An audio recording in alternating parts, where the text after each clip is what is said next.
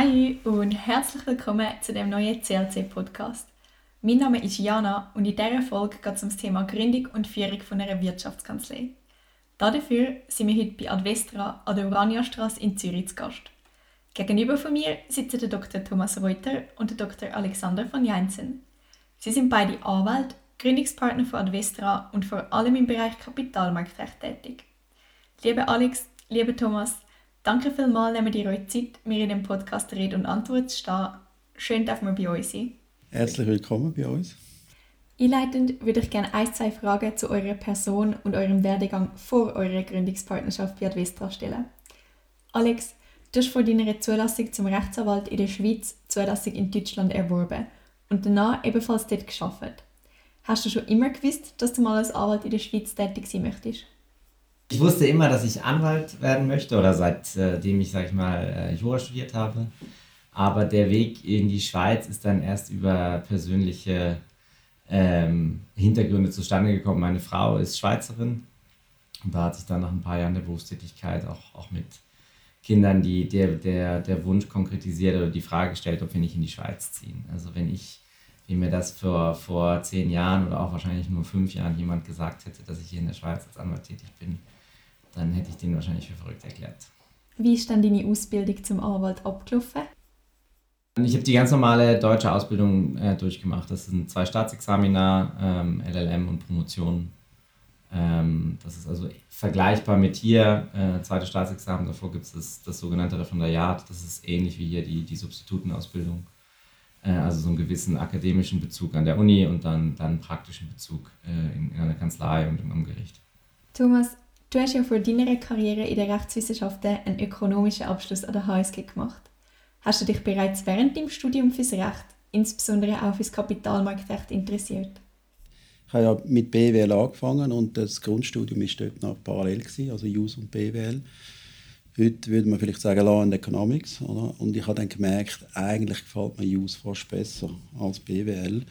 Ähm, und darum habe ich das nachher noch studiert. Also ich habe insgesamt sechs Jahre gebraucht damals für den Abschluss, der heute, glaube vier Jahre äh, geht. Aber ich habe dafür dann den Lizök und den Lizur äh, beide Abschlüsse gehabt. Ich habe als Assistent geschafft, äh, Professor Drechsel damals noch im Strafrecht. Und habe dort eigentlich die Kombination sehr hilfreich gefunden, oder, zwischen Wirtschaft und Recht. Oder, weil, und, und da liegt eigentlich Kapitalmarktrecht recht näher, oder, weil es hat beide Bezüge. Hat es irgendeinen konkreten Moment gegeben, wo du gefunden hast, okay, jetzt muss ich werde ich mich umentscheiden oder jetzt werde ich die juristische Ausbildung auch noch in Betracht ziehen? Nein, das war eigentlich ein langsamer Prozess gewesen. und ich habe einfach gemerkt, äh, die Juristerei macht mir, macht mir Spass und ähm, die äh, auch sogar das Strafrecht, oder, wo mir jetzt nicht unbedingt, äh, wenn ich jetzt Kapitalmarktrecht mache, sehr nahe liegt, äh, aber auch das hat mir wirklich Spaß gemacht. Die eigentlich die ganz plain vanilla, die Subsumption, ist ein Straftatbestand erfüllt oder nicht? Oder es ist sehr ein konsequentes, logisches Denken und das, das habe ich interessant gefunden. Vor diesen doch unterschiedlichen Hintergründen, die euch als gleichen Ort zu Advestra geführt haben, hättet ihr beide früher mal gedacht, dass ihr eine Wirtschaftskanzlei mitgründen werdet? Du glaubst schon, gell? Ich nicht. Nein, ich habe damals gedacht, du gehst in eine Großkanzlei, oder? Es ist auch noch nicht so, wie soll ich sagen, der Start-up-Spirit hat es dort nicht so gegeben. Oder? Bist du eine normale Laufbahn gemacht hast, bist BWL, bist in einem Consulting oder in einem großen Konzern und als Jurist bist du in einer grossen Anwaltskanzlei, wenn du einigermaßen gute Noten gehabt hast und hast eigentlich nicht daran gedacht, deine eigene Kanzlei aufzumachen. Bei dir war es anders. Gewesen. Bei mir ist es ein bisschen anders gewesen. Ich habe hab damit immer mal geliebäugelt. Ähm, ich kenne also vor allen Dingen in Deutschland ein paar Freunde, Kollegen, die das in, in ähnlichen oder anderen Setups äh, auch gemacht haben und diesen Schritt nie bereut haben. Das ist jetzt nie eine, ein, ein konkretes Ziel gewesen, das will ich unbedingt machen, aber ich konnte mir das schon irgendwie vorstellen, wenn der Setup passt, wenn man irgendwie die richtigen Leute findet, mit denen man ja befreundet ist, mit denen man gerne zusammenarbeitet und dann diesen Schritt zu wagen. Jetzt sind wir ja schon aufs Thema Gründen zu sprechen gekommen. Ganz allgemein, wie und wann haben ihr entschieden, dass der richtige Zeitpunkt für die Gründung von Advestra gekommen ist? Ich glaube, das kann man nicht so, nicht so auf einen Punkt fest, festsetzen. Ähm, das war ein, ein, fließender Prozess. Ich glaube auch bei jedem sehr individuell. Ähm, sehr, sehr auch teilweise langwieriger Entscheidungsprozess so im Laufe des Frühjahrs, Sommer 2020. Und ähm, klar, irgendwann ist dann der Moment gekommen, wo man sich in die Augen schaut und sagt, man macht es jetzt. Aber ich glaube, vor diesem Zeitpunkt hat es jeder für sich irgendwann entschieden, äh, es ist jetzt der richtige Zeitpunkt und ich will das tun. Ja, irgendwann kommt es zur Go-No-Go-Decision. Ja. wie wir, wie wir von, von unseren Transaktionen her wissen. Und das ist ein Prozess, wo, wo ein Zeitchen geht, oder, bis der gedanklich auch äh, abnabel ist, gerade für mich, wo lang der gleichen Kanzlei war. Oder das ist äh, auch nicht ein einfacher Prozess, äh, aber äh, es, ist, äh, ja, es ist ein Prozess, wo, wo man muss angehen und sich dann lohnt. Könnt ihr noch ein, zwei Worte zu Advestra selber sagen? Was bedeutet für euch der Brand Advestra? Also der Brand ist ja The Small Big Law Firm. Ähm, der ist anders, als man vielleicht vermutet, nicht irgendwie von einer Marketingagentur, sondern mit dem sind wir, sind wir selber, äh, auf die Idee sind wir selber gekommen.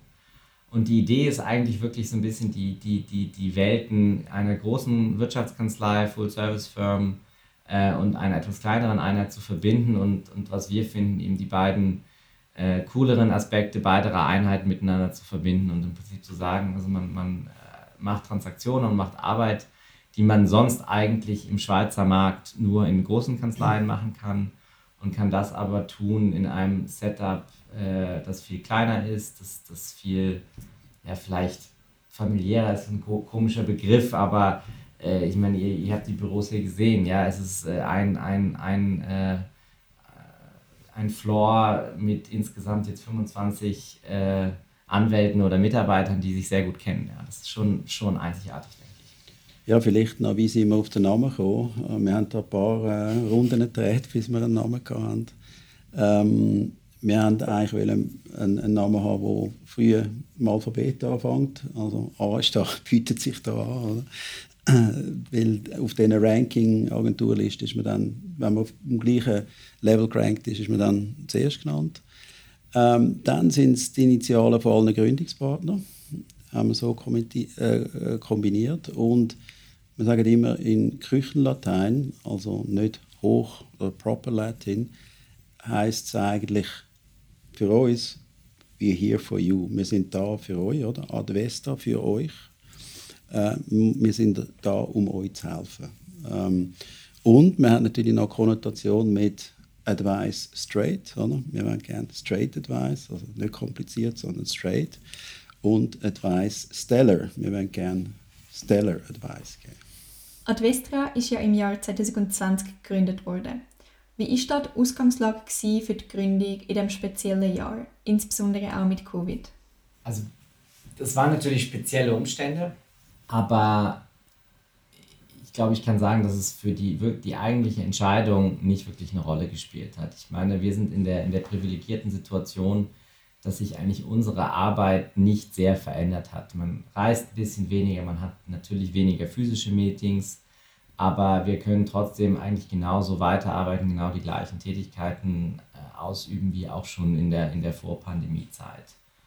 Und ich glaube, dass nachdem wir gemerkt haben, dass es eigentlich keine, keine sehr negativen Auswirkungen auf die Transaktionstätigkeit hat oder sich das relativ schnell erholt hat, äh, war eigentlich Corona kein, großer, kein großes Thema in unseren, in unseren Überlegungen. Und ich würde sagen, es war, hat Vorteile und hat Nachteile. Äh, man kann nicht reisen, das ist sicherlich nicht gut für das, für das internationale Netzwerk, aber man kann dadurch durch andere Kanäle die, die Kontakte zu Kollegen und Klienten pflegen. Oder? Also wie siehst du es? Ja, tendenziell ist es schon schwieriger, einen, einen Gründerspirit zu haben, wenn du eine neue Kanzlei gründest. Oder wenn dann alle im Homeoffice sitzen, dann äh, ist es noch schwieriger, so einen Gründerspirit anzukriegen. Ähm, aber ich glaube, es ist uns trotz allem, also trotz, der, trotz dem Umfeld, dann, dann gut gelungen, den, den Spirit anzukriegen. Und wir hatten ja eigentlich schon vorher gehabt, oder? Das ist ja ist eigentlich nur die formelle Umsetzung, äh, die nachher gekommen ist. Aber wir haben den Spirit eigentlich schon gehabt und den haben wir dann auch durch die Covid-Zeit durchgetragen. Wir haben vorhin schon über den Brand von Advestra geredet, den ihr selber aufgezogen habt. Es gibt ja auch einige amerikanische und englische Kanzleien, die in der Schweiz innerhalb der jeweils bestehenden Kanzleistrukturen einen Ableger eröffnen. Ihr habt euch gegen das Modell und für eine Gründung von Null auf entschieden. Was hat euch da dazu bewogen? Ja, es ist ein bisschen, das war mutig, äh, glaube ich, oder im Nachhinein.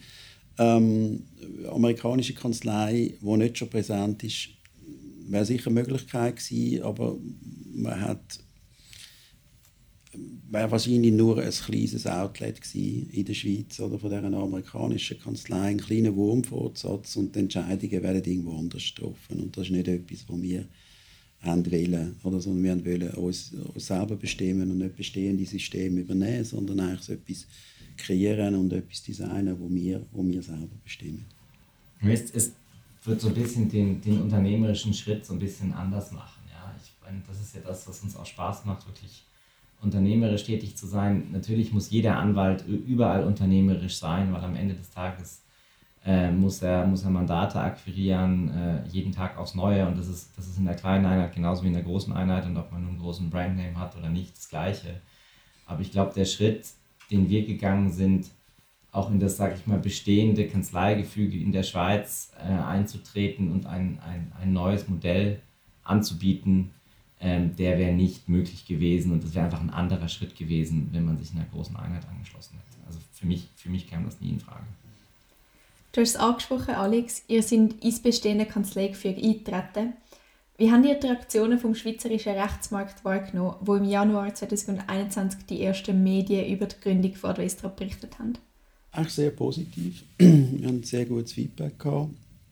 Ich glaube, bis zu einem gewissen Grad haben die Leute auch bewundert, dass wir diesen Schritt machen und dass wir den Mut haben, oder den, den Schritt zu machen.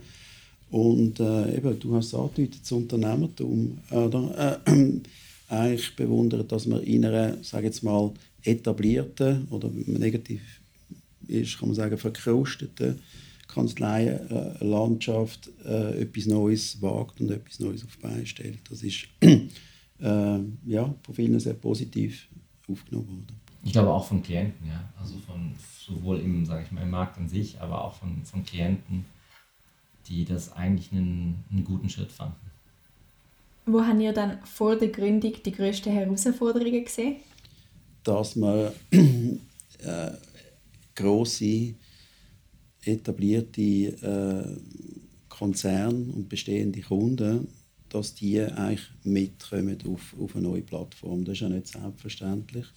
Und das hat man nicht gewusst, oder, ob das passieren wird oder ob die eigentlich sagen, ja, wir gehen mit jemandem, wo man jetzt eigentlich international nicht kennt, wo jetzt neu ist, oder?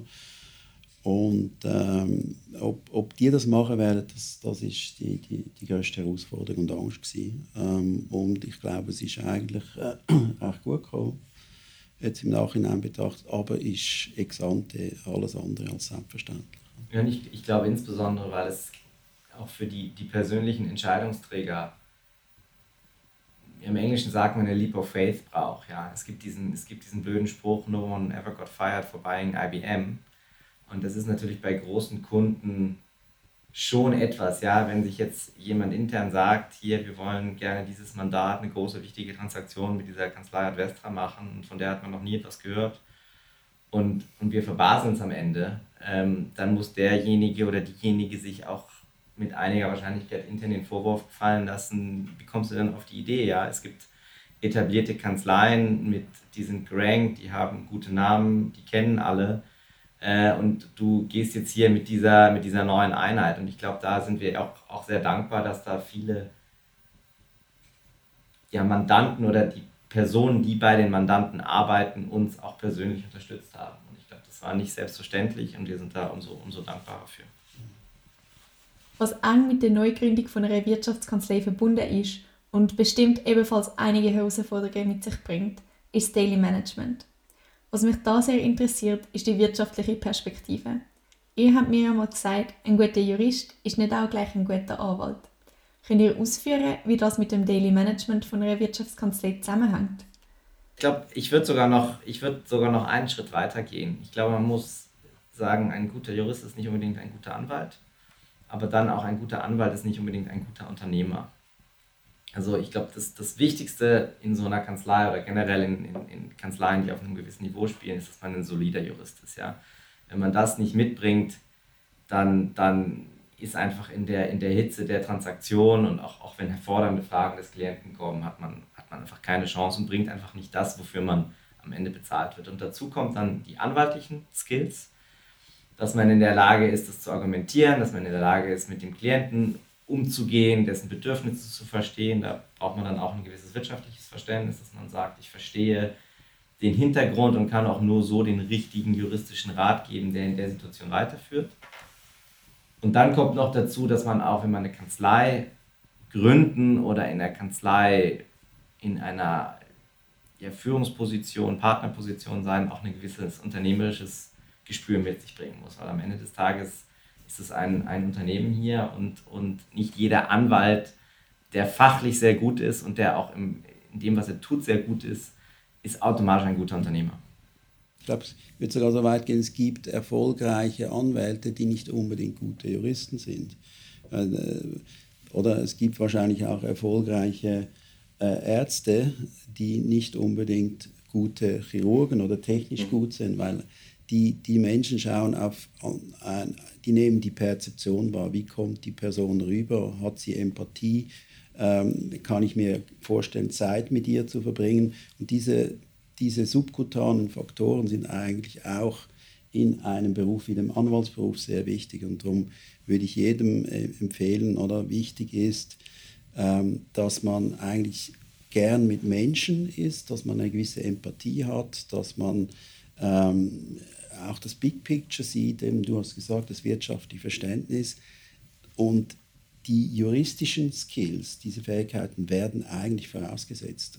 Und darum bist du ja Anwalt geworden, weil du juristisch etwas verstehst. Und ich komme jetzt, es gibt viele Anwälte, aber ich komme zu dem, der mir, der mir, von dem ich den Eindruck habe, der versteht mich am besten oder hat das beste wirtschaftliche Verständnis oder der antwortet am schnellsten. Das ist etwas, das ich sehe. Oder alles andere, ob er juristisch jetzt technisch der, der, äh, der, der Beste ist, das sieht ein Kunde nicht. Und darum sind die anderen Fähigkeiten eben auch wichtig, damit man ein erfolgreicher Anwalt ist. Es gibt ja Differenzen in den persönlichen Stärken und Schwächen. Wie unterscheidet sich demnach die Aufgaben vom Daily Management? Werden die unter den Partnerinnen und Partnern nach Fähigkeiten aufteilt? Ja, also Leute, die affiner sind mit Zahlen oder IT, die kümmern sich um, um die IT. Leute, die affiner sind im Business Development, die kümmern sich eher ums Business Development. Die gehen auch eher raus und auf Konferenzen und so weiter. Und Leute, die halt eher äh, Akademiker sind, die sind auch sehr wichtig, oder? weil das gibt einem Kredibilität, auch gerade bei den ganz grossen Kunden. Das heißt, die haben sehr gute Juristen. Die äh, sind eher am Publizieren. Gibt es denn zum Beispiel Partnerinnen oder Partner, die sich nur auf die Mandatsakquise fokussieren? Ähm, es ist halt, oder du musst auch eine gewisse Glaubwürdigkeit haben auf dem Mandat. Oder du musst Mandat musst präsent sein auf dem Mandat und wenn du nur noch Konferencier bist und nur noch akquirierst, dann, dann, dann hast du das nicht. Dann verlierst du relativ schnell oder die Nähe äh, zum Beruf und was der Beruf eigentlich ausmacht. Ähm, darum ist es relativ schwierig, da nur noch sich auf Akquise zu konzentrieren und nichts mandatsmäßig mehr zu machen.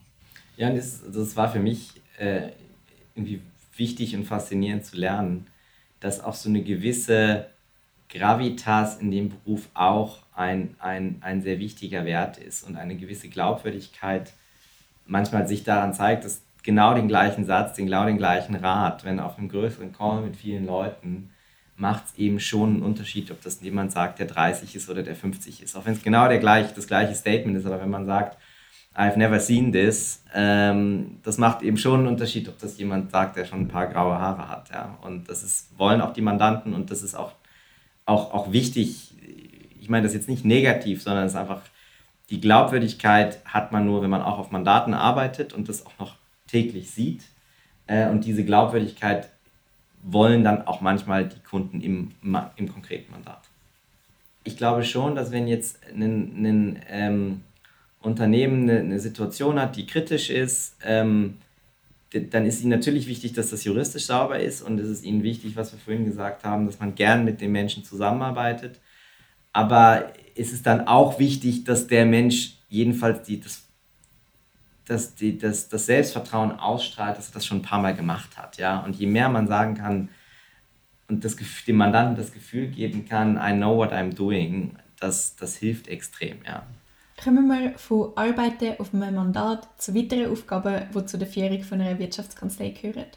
Was sind da eurer Erfahrung nach die wichtigsten Tasks im Daily Management? Koordination ist extrem wichtig äh, von den Mitarbeitern, oder dass man die äh, sinnvoll einsetzt, oder dass, dass die nicht überlastet sind, aber dass sie auch nicht unterbeschäftigt sind, dass sie auf die richtigen Mandate eingesetzt werden oder, oder auch im Know-how-Bereich eingesetzt werden. Ähm, und das erfordert sehr viel Koordination. Oder gerade wenn wir wie bei uns eigentlich eine Art Poolsystem haben, wo, wo niemand einem Partner fest zuteilt ist. Und darum haben wir zweimal in der Woche haben wir, äh, eine Koordinations-Call oder Sitzung, wo wir da wirklich äh, schauen, dass, dass das stimmt. Und damit verbunden ist natürlich auch das Coaching der Mitarbeiter. Das ist extrem wichtig, dass man viel Zeit mit den Mitarbeitern verbringt, dass man sie ablässt oder was oder auch between the lines oder äh, was ist eigentlich was, was wo drückt der Schuh allenfalls oder was sind jetzt Bedürfnisse und das nimmt schon sehr viel Zeit in Anspruch. Aber das ist auch die wichtigste Aufgabe. Ne? People, äh, People Skills und also People Management, das ist die wichtigste Ressource, die wir haben und äh, so und so. Ja, das macht auch Freude. Ja. Es macht, ich meine, ich mache es noch nicht so lange, aber es macht eben Freude zu sehen, wie sich auch, auch junge Kollegen, sei es als Student Trainee, als Subs, die entwickeln und so ein bisschen in die Rolle hereinwachsen und Verantwortung übernehmen. Und ähm, das ist irgendwie faszinierend zu sehen und erinnert einen auch noch selber, wie man, wie man vor ein paar Jahren da stand und sagt, das habe ich noch nie gesehen und noch nie gemacht. Und dann, ja, es ist, also, ist auch der Teil, der mir mit am meisten Freude macht. Ja, und auch Zeit verbringen, oder? Jetzt glaube für mich, äh, muss ich sagen, natürlich, natürlich wieder eine ganz andere Perspektive, wenn da neue Substitute äh, kommen und du gehst mit ihnen ein Bier trinken oder so und dann äh, ja, fühlst du dich selber wieder ein paar Jahre jünger, oder? Ähm, aber äh, ja, nein, ich finde das erfrischend. Gibt es neben der angesprochenen Koordination weitere Aufgaben, die ihr als überlebensnotwendig bezeichnen würdet? Also Business Development ist natürlich überlebensnotwendig. Ja? Ich meine, wir müssen jeden Tag dafür sorgen, dass, dass, dass Mandate äh, reinkommen, äh, um ja einfach die Kanzlei, wie du sagst, überlebenswichtig, damit die Kanzlei überlebt, muss Arbeit reinkommen. Ja? Und das, der Grundstein dafür ist gute Arbeit, ähm, die sich auch relativ schnell im Markt umspricht, aber eben auch proaktiv äh, Business Development, sich positionieren, Kunden akquirieren. Ja? Also ganz ganz klassisch, wie das jeder Anwalt tun muss. Thomas, eine Frage dich. Du hast Erfahrung als Partner in zwei verschiedenen Kanzleien. Wo erkennst du Unterschied bei der Tätigkeit als Partner in einer Kanzlei, wo du auch selber mitgegründet hast? Ja, also an das anknüpfend, was der Alex gesagt hat, oder Business Development zum Beispiel. In einer großen Kanzlei kannst du dich eigentlich darauf verlassen, dass die Arbeit reinkommt, auch wenn du vielleicht mal selber jetzt nicht in der Situation bist, familiär oder nicht gerade Lust hast, irgendwelche Business Development Anstrengungen zu unternehmen. Und das ist da jetzt natürlich anders in einer kleinen Struktur. Da bist du wirklich angewiesen, dass jeder seinen Job macht und äh, halt vor allem auch ich als Senior dann halt rausgeht und, und das Business Development macht. Äh, in, in, einer großen Kanzlei ist das, ist das weniger der Fall. Umgekehrt ähm, hast du natürlich auch mehr Freiheiten. Also du machst dir selber Druck, ist jetzt nicht ein Druck von den Partner, sondern du hast ja selber den Druck wie ein Unternehmen halt. Oder ich muss schauen, dass, dass, dass, dass Arbeit reinkommt und so weiter, dass alle ausgelastet sind, den Druck hast. Aber äh, es schreibt dir keiner dafür irgendetwas vor, was du machen sollst, wie du sollst angelegt kommen, wenn du sollst kommen äh, hast du Billable-Vorgaben? Nein, ja, das ist, da hast einfach sehr viel Freiheit. Gibt es dann auch Bereiche, wo die Verpflichtungen überwiegen? Ich glaube schon, also die Verpflichtung einfach untereinander, wenn man so wenig, so eine kleine Partnerschaft ist, ist natürlich das, was ich eingangs sagte, mit dem man schaut sich in die Augen, das ist natürlich schon Teil dessen. Ja, man ist irgendwie sehr eng befreundet miteinander und, und, und traut sich da auch, weil man ja einfach das Vertrauen in die anderen haben muss. Ja, und das, ist eine, das geht auch mit einer Verpflichtung einher. Was mit der Tätigkeit als Partner in einer Wirtschaftskanzlei zusammenhängt, ist die spezifische Vergütungsstruktur. Worauf achtet man, wenn man sich für ein Vergütungsmodell entscheidet? Genau, ich glaube, man muss unterscheiden, was ist die Vergütungsstruktur für Mitarbeiter und, und, ähm, oder für Partner. Und ich, für Mitarbeiter, glaube ich, gibt es eigentlich zwei, wenn man auch so international guckt, äh, gibt es natürlich einerseits die Frage der Höhe, ja, ähm, wie viel verdient man am Ende des Monats und das irgendwie als Mix mit, was gibt es sonst an, an, an Benefits. Ähm, und dann gibt es eigentlich so zwei Weichenstellungen, ob man eine sehr leistungsorientierte Ver Vergütung hat oder eine eher kommunistische, senioritätsabhängige. Und das ist also insbesondere, wenn man auf die großen Vorbilder in den USA schaut, bis heute gibt es eben Kanzleien, da kriegen alle, die im ersten Jahr sind, genau das Gleiche, die kriegen den gleichen Bonus, das wird transparent kommuniziert die Idee dahinter ist auch so ein bisschen, dass man, dass man ein Kollegialitätsgefüge schafft, dass man Konkurrenz unter den Mitarbeitern und Neid unter den Mitarbeitern vielleicht verhindert und, und, und abbaut. Und man kann auf der anderen Seite natürlich sehr viel leistungsorientierter sagen, dass man einfach sagt, okay, in unserem Geschäft nach wie vor ähm, ist eben das, das, das Aufschreiben von Stunden, ja, ich, die meisten Mandate werden nach wie vor nach Stunden abgerechnet ist natürlich eins zu eins gekoppelt. Also die eigene Arbeitszeit, die ich reinstecke, ist eins zu eins gekoppelt an den unternehmerischen Erfolg der Kanzlei. Und da kann man natürlich das Vergütungssystem ähm, dran orientieren. Ich glaube, in der Schweiz gibt es kein, beide Vergütersysteme eigentlich nicht in, in Reinform, sondern immer einen Mix. Und ich glaube auch, dass ein Mix das richtige Modell ist. Äh, also ich persönlich. Sehe ich auch so. Und äh, auf der Partnerstufe muss man sich natürlich auch überlegen, nach welchen Kriterien man Gewinne verteilt. Oder da gibt es traditionell äh, die Seniorität, wo einfach äh, nach Jahren der Zugehörigkeit äh, verteilt wird. Ähm, und es gibt die More Eat What You Kill, wie man das äh, in den USA sagt. Äh, mehr die Systeme, die sagen, ähm, Akquise ist relevant, also Origination oder, oder Billables sind relevant, so halt more, mehr äh, Merit-based äh, Systeme.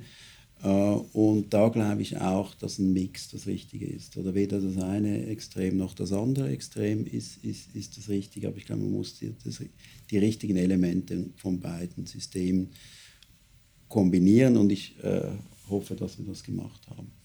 Ich, ich glaube auch insgesamt ist es die wichtigste unternehmerische Herausforderung eigentlich in dem Zusammenhang ist, dass man die Leute so incentiviert und auch so belohnt, dass sie ihre Qualitäten zum Wohle der Kanzlei einsetzen. Und diese Qualitäten sind, das ist, ich glaube, jede erfolgreiche Kanzlei ist auch inhomogen, sowohl unter den Associates wie auch unter den Partnern, nicht bei allen Mitarbeitern. Der eine hat eben mehr Freude daran, äh, Memos zu schreiben und der andere hat eben mehr Freude daran zu verhandeln. Ja? Und da ist auch nicht das eine besser oder schlechter oder das eine ähm, wichtiger oder weniger wichtig, sondern es ist wichtig, dass, dass, dass das Vergütungsstruktur dazu passt, dass jeder das meiste aus sich rausholt in den Bereichen, wo er wirklich am meisten leisten kann. Und das ist eben schwierig mit dem einen System oder dem anderen System ähm, umzusetzen. Und deshalb muss es aus meiner Sicht eine Kombination sein, die man auch regelmäßig wahrscheinlich ähm, überdenkt. Ja. Passt immer noch auf die Situation. Wir haben viel über Partner in der Wirtschaftskanzlei und deren Aufgaben gesprochen und unter anderem auch schon das Thema Studierende angesprochen.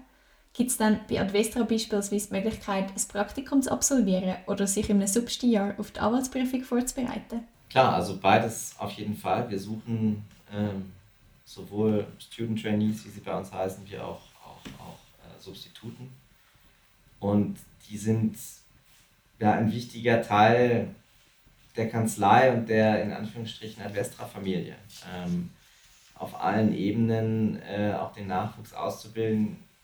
Wir haben es gesagt, wir haben da auch viel Freude dran. Ähm, es macht auch Spaß und äh, ist irgendwie die nächste Generation. Und wir haben diese Kanzlei auch gegründet äh, mit einem Blick auch auf, auf viele, viele Jahre und ähm, ja, freuen uns über jeden, der, der, der Teil dessen sein will. Und da sind wir zum Teil schon überrascht gewesen, wie gut äh, die Studierenden ja. zum Teil sind, oder? Äh, gerade von der HSG. Also, gut, das ist nicht überraschend vielleicht, aber da haben wir wirklich schon sehr gute Leute, die wir wirklich haben können einsetzen Also mindestens wie Substitut, aber fast schon wie, wie Anwalt. Oder? Es ist wirklich, äh, und es ist auch ähm, nach Verband, wie groß dann zum Teil die Unterschiede sind. Oder? Jemand, der vielleicht notenmäßig vergleichbar ist, oder? aber dann in der Praxis sind einfach die einen viel geeigneter als, als andere. Oder? Und das ist etwas, was man erst merkt, wenn man dann wirklich anfängt zu arbeiten. Du hast gesagt, ihr habt gerne Student Trainees und auch viele gute Student Trainees. Gibt es dann bereits bei der Bewerbung Indikatoren, die auf die Qualität schließen lassen? Klar, wenn einer völlig verschlossen daherkommt am, am Bewerbungsgespräch oder äh, sonst irgendwie einen sonderbaren Eindruck macht, dann ist es wahrscheinlich auch so, dass er vielleicht auch am Arbeiten ein bisschen sonderbar ist. Äh, muss nicht sein, aber ist wahrscheinlich meistens so. Aber ob jemand pragmatisch ist, ob er äh, rasche Auffassungsgabe hat, dann wirklich im, im, in der Praxis oder praxistauglich, das merkt man in der Regel halt erst an den Job. Oder vielleicht gibt es so äh, sophistizierte Einstellungsgespräche, die wir jetzt aber noch nicht führen, oder? im Sinne, dass wir es bei diesen Einstellungsgesprächen herausfinden. Oder? Das sind zum Teil Consulting-Firmen sind da viel weiter äh, als wir, oder? Äh, wie intensiv sie die Leute anschauen. Da sind wir auch generell die Anwaltskanzlei in der Schweiz noch nicht sehr weit. Oder? Dann macht man einfach das Vorstellungsgespräch, vielleicht äh, zwei Runden und that's it. Oder? Und es ist mehr so ein bisschen Trial and Error. Jetzt sind wir schon bei der letzten Frage von dem Podcast angelangt. Zum Abschluss möchte ich euch gerne fragen, ob ihr den Studierenden einen guten Rat zum Thema Business Development, von welchem wir die Relevanz ja auch schon im Podcast angesprochen haben, aber auch zum persönlichen Netzwerk könnt mitgeben Es ist noch schwierig, jetzt einen, einen Lifehack zu haben. Ähm, ich glaube, wie du sagst, das Netzwerk ist wichtig, allgemein beruflich. Ähm, aber ich persönlich bin fest davon überzeugt, dass man auch so ein gewisses natürliches Netzwerk sich entwickeln muss. Also ich, ich halte nicht viel davon, wenn man zu strategisch sagt, ich will jetzt mit dem und dem irgendwie connected sein und regelmäßig den treffen, weil mir das eines Tages was bringt. Ich habe eigentlich den Eindruck, wenn man, wenn man empathisch ist und gerne Menschen um sich hat, dann sollte man mit den Menschen Kontakt suchen, mit denen man auch irgendwie Freude hat und gerne ein Bier trinken geht. Ja? Und das ist bei Kollegen so, das ist bei, bei sonstigen Business Development Kontakten so. Es gibt so viele Menschen da draußen. Sucht euch die aus, mit denen ihr gerne Zeit verbringt, im privaten wie auch im beruflichen. Und dass man vor allem, wenn man beginnt mit der Karriere, also im Studium oder dann erst recht, wenn man irgendwie als Substi oder als junger Anwalt anfängt, auch nicht zu viel Zeit da rein zu investieren, sich da Sorgen zu machen. Ja, das ist das Wichtigste im ersten Tag, dass man, dass man gute, solide Arbeit leistet. Und sonst, wenn man, wenn es geht, mit den Leuten networkt, mit denen man sich gerne umgibt. Und dann kommt das schon von ganz alleine, weil sich die gute Arbeit rumspricht und die Leute auch schnell merken, dass jemand Freude hat an dem, was er tut und Ahnung hat von dem, was er tut. Am Anfang der Karriere ist wirklich wichtig, dass man gute Arbeit macht und da ist man dann zum Teil so zeitlich absorbiert, dass man gar nicht mehr viel Zeit hat für etwas anderes, zum Beispiel Business Development. Und ich glaube auch, das Leben ist zu kurz, um sich mit Leuten zu umgeben, ähm, die einem vielleicht mal was bringen können, wenn man nicht Spaß hat, mit diesen Leuten zusammen zu sein. Das ist, wirkt dann auch irgendwie berechnend und unnatürlich und das macht weder dem einen noch dem anderen Spaß. Und darum, ähm, eben, es muss, es muss, es muss äh, natürlich sein, man muss eine gewisse Empathie haben, klar. Und äh, man muss sich mit Leuten zusammentun, mit denen man gern zusammen ist. Und wenn die Alten auch noch interessante Jobs haben, dann umso besser, weil das gibt dann vielleicht mal äh, Mandate. Klar, aber man soll es nicht erzwingen. Ja, und auch, dass man sich die Kanäle so ein bisschen, ich meine, es gibt so viele Kanäle. Wenn man nun irgendwie nicht gerne öffentlich spricht ähm, oder also Public Speaking, dann macht es eben wenig Sinn, wenn man pausenlos versucht, auf dem Panel bei Konferenzen zu sein. Dann geht man lieber in die Audience und bleibt am Abend länger und trinkt noch zwei Bier mehr, ja, und so entspringen auch ange äh, gute Gespräche, ja. Und ich glaube so, dass man so ein bisschen seinem Herz folgt in dem, was man gerne macht, das ist super wichtig. Und dann macht es auch mehr Spaß. Ja, ob das am Ende des Tages nun das absolut Maximale ist, was man hätte rausholen können, das weiß man nie. Aber man hat auf jeden Fall mehr Spaß an dem, was man tut. Jetzt sind wir am Ende von dem Podcast angelangt. Ich möchte mich ganz herzlich bei euch beiden bedanken, dass ihr euch Zeit genommen habt und uns einen Einblick ins Thema Gründung und Führung von einer Wirtschaftskanzlei gegeben habt. Danke euch. Vielen Dank. Hat viel Spaß gemacht. Und falls ihr jetzt Lust habt, einen weiteren Podcast vom CLC anzuhören, verweise ich euch gerne auf unsere Homepage. Dort findet ihr noch viele weitere spannende Podcasts und in Zukunft auch andere tolle Angebote vom CLC. Stay tuned und check it out. Wenn ihr Fragen oder Anregungen habt oder euch sonst etwas möchtet mitteilen, schickt uns doch gerne ein Mail oder eine Message via LinkedIn. Unsere Kontaktdaten sind ebenfalls auf der Homepage vom CLC zu finden. Und dann bleibt eigentlich gar nicht viel mehr zu sagen als Danke fürs Zuhören und bis nächstes Mal.